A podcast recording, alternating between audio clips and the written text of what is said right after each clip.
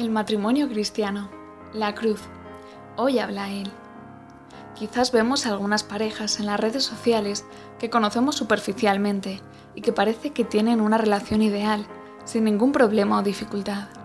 Y nos preguntamos qué hacemos mal nosotros, que sí que tenemos problemas y discusiones. Sin embargo, las relaciones idílicas no existen, porque el pecado y la cruz existen, y los llevamos siempre con nosotros a donde quiera que vayamos. Nuestro pecado rompe el amor y las relaciones, haciéndonos sufrir y haciendo sufrir al otro.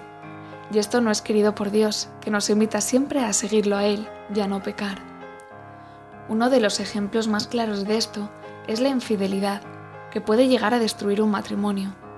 Por eso, huye del pecado como de la serpiente, porque si te acercas te morderá. Dientes de león son sus dientes, que quitan la vida a los hombres. Eclesiástico 21.2.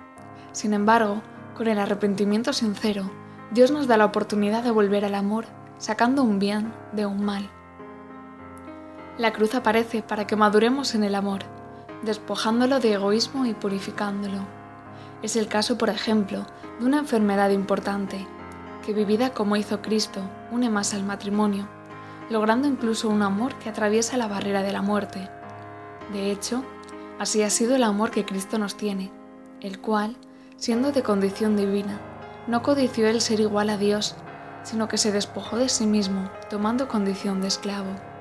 Asumiendo semejanza humana y apareciendo en su porte como hombre, se rebajó a sí mismo, haciéndose obediente hasta la muerte, y una muerte de cruz. Filipenses 2 del 6 al 8. Así pues, las dificultades, que ciertamente existen, pueden aprovechar para hacer crecer la relación pero solo si Dios está en medio y es el primero. Él debe ser el criterio de todo, para que ninguno imponga su criterio a costa del otro.